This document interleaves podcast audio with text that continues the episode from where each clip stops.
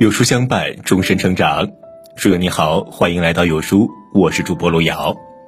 今天跟大家分享的文章叫做《真正优秀的人都有这六种思维方式》，一起来听。我曾约见过一位年轻编剧，他很优秀，也很勤奋。他署名编剧的院线电影在去年就有两部，而今年上半年他一直在台湾练习铁人三项。下半年又完成了一部网剧的创作。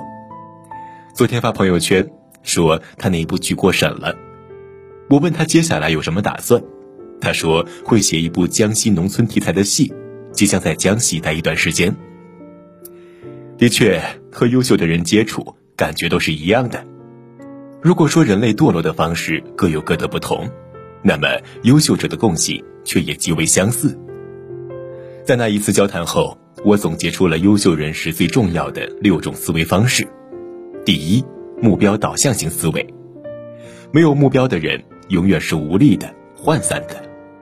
优秀的人心里都住了一台挖掘机，不断深挖自己的愿望和目标。这里的愿望是指藏在内心里的真实诉求。他们也都明白，目标是自我的第一驱动力，也是努力的根本理由。老张是一位深耕于 O2O 领域多年的老油条，在某次的运营会议上，我听到他问所有员工一个问题：我们为什么努力想把这家公司搞好？很多人回答：为了梦想。老总说不对，是为了赚钱。然后他又问了：为什么要赚钱？会议上沉默了一分钟，才有人开始回答：为了买房，为了买车，为了娶漂亮姑娘，为了睡到想睡的人。为了让家人过更好的生活，为了有朝一日不再让别人瞧不起自己，老总的行为其实就是在唤醒每个人的初始愿望。这种愿望就是目标，他们往往是埋藏在一些冠冕堂皇的说辞之下，需要一遍遍追问才能问出来。普通人往往目标感不强烈，所以基本上无法驱动自己做事，但优秀的人却正相反。他们不立目标不行动，始终用目标来指引自己努力的方向。中国编剧作家富豪榜的首富是高满堂，他曾经在一次分享会上谈过，年轻的时候有一次去电影学院旁听，想进教室里和那儿的人一起讨论电影，结果被人赶了出来。从那会儿开始，他就发誓要成为一线编剧，不会再让别人如此对待自己。他笑着说：“从那以后，做一名好编剧就成为了他一生的目标。”第二，利他思维。你有没有发现呢？高情商的人更善于利他，低情商的人更善于利己。一个人情商的高低，源自于利他和利己两种思维的博弈。为什么说优秀的人更善于利用利他思维？因为利他是为了更好的利己。聪明人都明白这个道理。之所以说利己主义者是愚蠢的，是因为他们只注重短期收益而忽视长期的。利己者常常对人黑着脸，思维闭塞，蛮横霸道且抠门儿，有好东西只会独享，周围人敬而远之。表面来看，他做了一切有利于自己的事情，可他失去的是什么呢？他失去了周围人帮助他的一切可能性，失去了得到他人分享的可能性。因为不常交流、闭塞的他，还会失去很多的关键信息流。最终，他会失去重要的人际关系链，失去做人的好口碑。这位利己者的收益，实则处于负水平的状态。为什么优秀的人更善于利他呢？原因便在于此：利他者的收益要远远的大于利己者。那些愿意帮助他人、为他人提供价值的人。也会常常得到他人提供的价值。第三，迭代思维。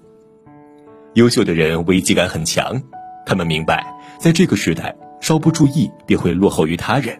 人如果不学会更新自己、迭代自己、改良自己，那么失败就是分分钟的事情。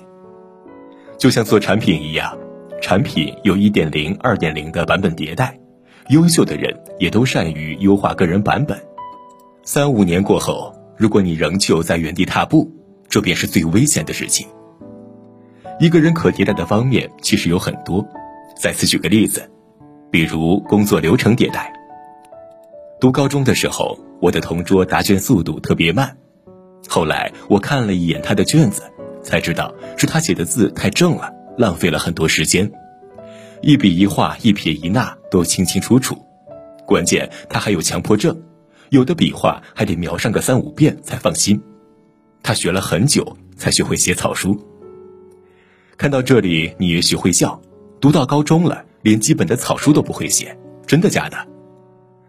其实很多人的书写习惯已经是十年以上，要想改，其实并没那么简单。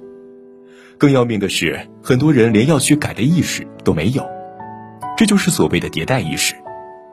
键盘上快捷键的学习只需要十分钟，可很多人懒得学，也懒得用，用五笔打字比拼音快很多，正常培训一周就可以。很多人也懒得学，每一个小小的优化就能节约时间、增大效率。优秀者的工作习惯也并非一日练成的，是已经超过了十几年的迭代才会有今天。把自己看成一款产品，你的灵魂就是你的产品经理。现在的你还是过去的那个老版本吗？第四点，用忙碌打败无聊。现代人的最大特征便是忙碌。这一点常常为人诟病。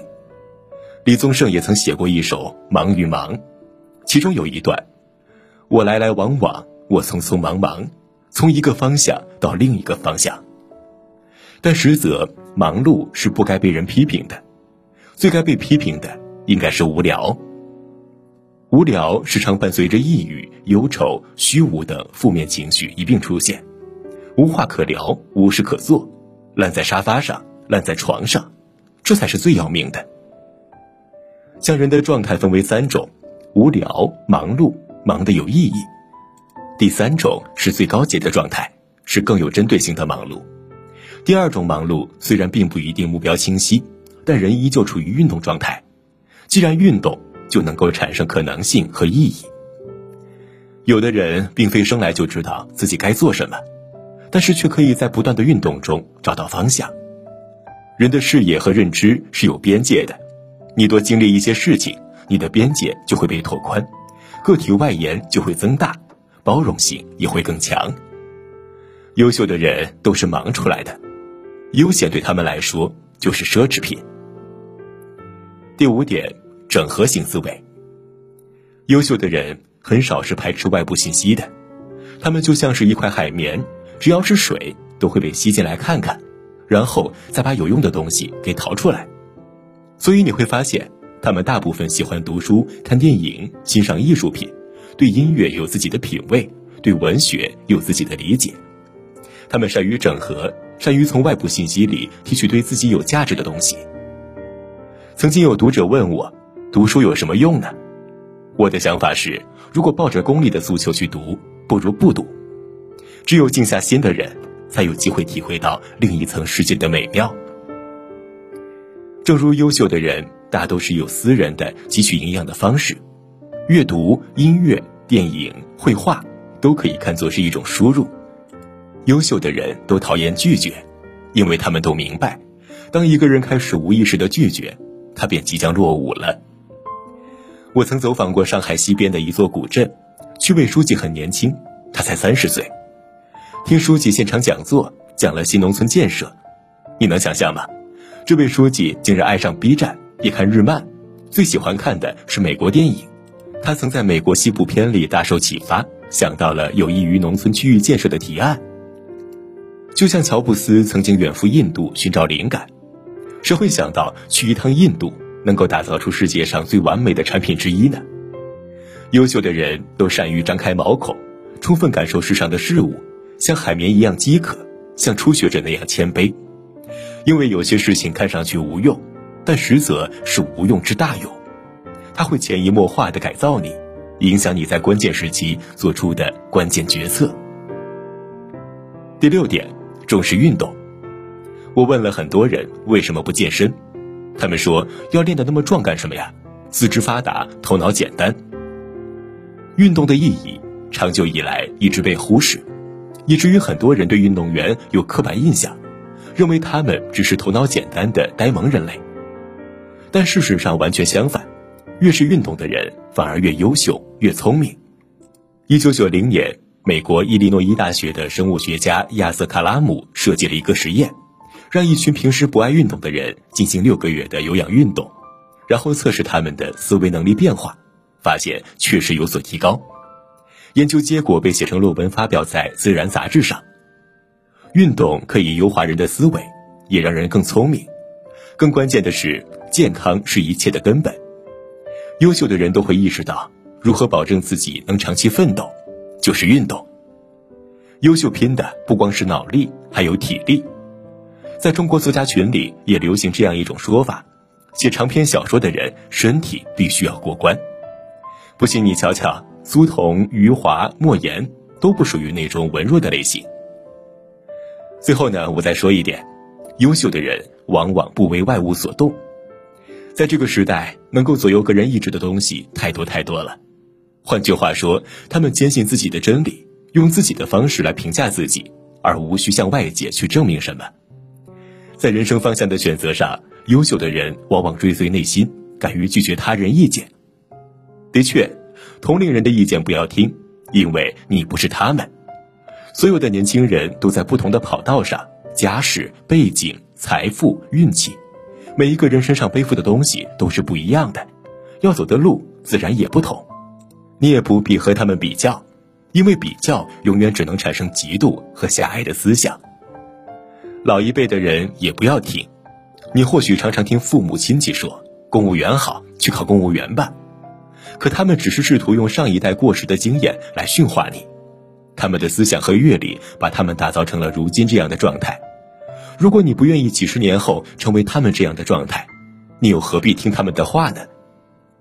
真正优秀的人。有着自己的评价体系，他们勇敢和坚定，决定了他们会走一条与普通人截然不同的路。朋友们，我们共勉。